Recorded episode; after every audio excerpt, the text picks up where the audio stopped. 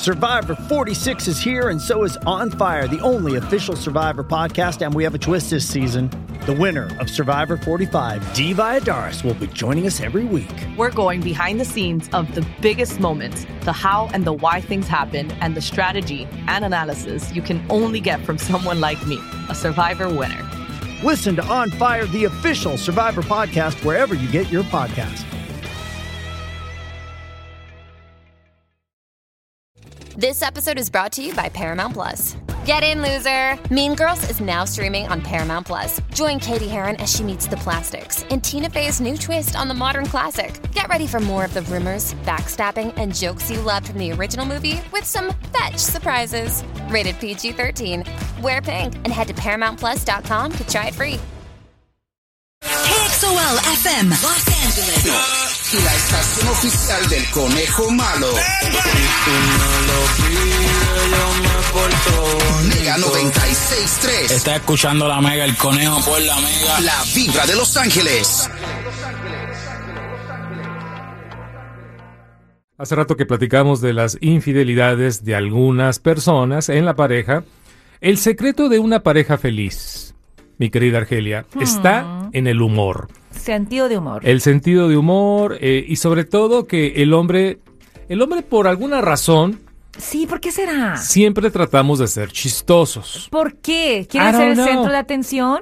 No necesariamente. So- so what is it? No necesariamente. Y sobre todo cuando no somos muy atractivos, que no somos Ah. muy galanes, o no tenemos billete, no tenemos cartera. En- acuden a trabajamos nuestra personalidad y somos, según nosotros, somos chistosos, como comediantes y characheros, Sí. porque es una manera de conquistar al sexo opuesto. a través de las carcajadas. Y tú el otro día que le diste la entrevista a Para Todos, Sí. donde sales hermosa en la portada, Muchas gracias. tú en la entrevista dijiste, lo que me gusta de Omar es de que ver, me hace reír. Sí. Desde que llegó a mi vida eh, hay, hay sentido de humor. Mucho sentido de humor. Y unos han de decir, pero el tipo fuera del micrófono no, No habla, habla. parece una planta, es un árbol. Pero déjate pregunto algo. Cuando leíste esa parte de la entrevista, que está muy buena la entrevista, no es por nada, ¿eh? me hiciste llorar. Me hiciste llorar. Sí te toqué el corazón. Sí. Pero fue lo que, ¿qué, fue lo que te gustó de esa parte? O sea, fue el halago Pues es algo al tu sentido de humor, porque tú siempre te lo he dicho. No, bueno, sí, pero últimamente, en los últimos años, pues, eres mi esposa, ya me conoces todos los chistes. Pues es que cambia el y mi repertorio no, no, no cambia.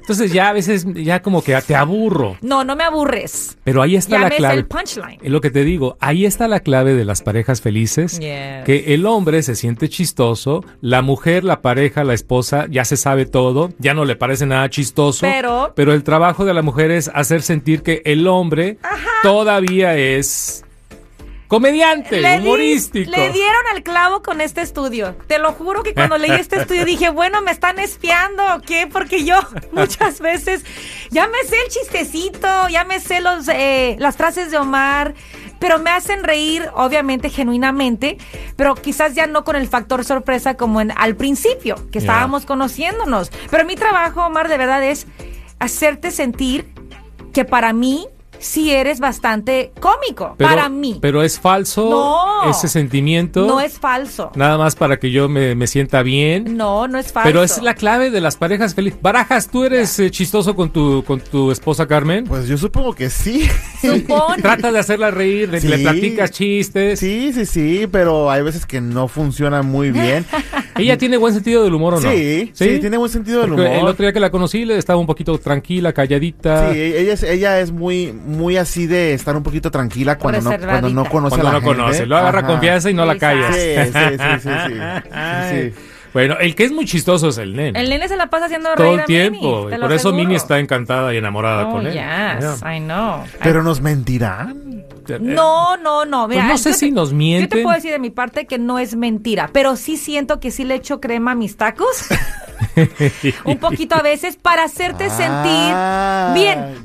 En inglés hay una frase que dice happy wife, happy life, right? That's right. Pero también para nosotras es muy importante que el hombre también esté feliz en casa y en el entorno, porque si él también está feliz, entonces el hogar también fluye mejor, hay armonía. Entonces para mí es importante que Omar sepa que tú aportas mucho al hogar y a mi vida con tu sentido de humor y que eso te haga sentir que es parte de tu gran contribución. Ahí está la clave. Aunque ya nuestro repertorio, repertorio es conocido y aburrido Sí. para nuestra pareja, No, nuestra es esposa, aburrido.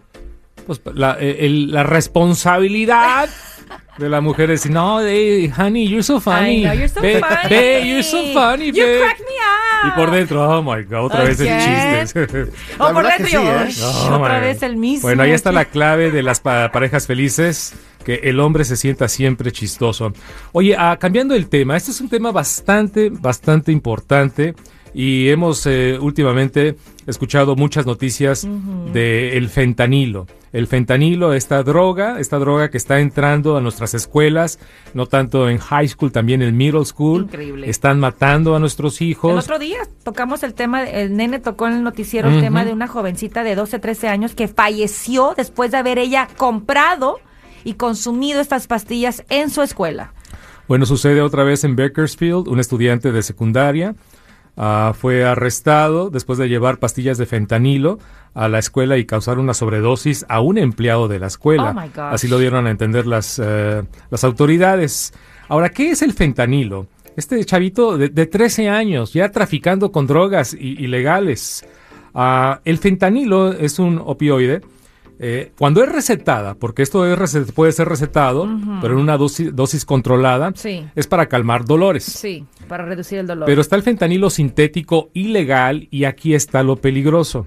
Porque puede ser 50 veces más fuerte que la heroína Ah. y 100 veces más fuerte que la morfina. Y eso que la morfina es intensa. Totalmente. O sea, cómo increíble. Entonces, eh, tus hijos van, buscan, compran, se meten estas drogas, este fentanilo, totalmente ilegal, y pum, llega la sobredosis y en algunos casos es mortal.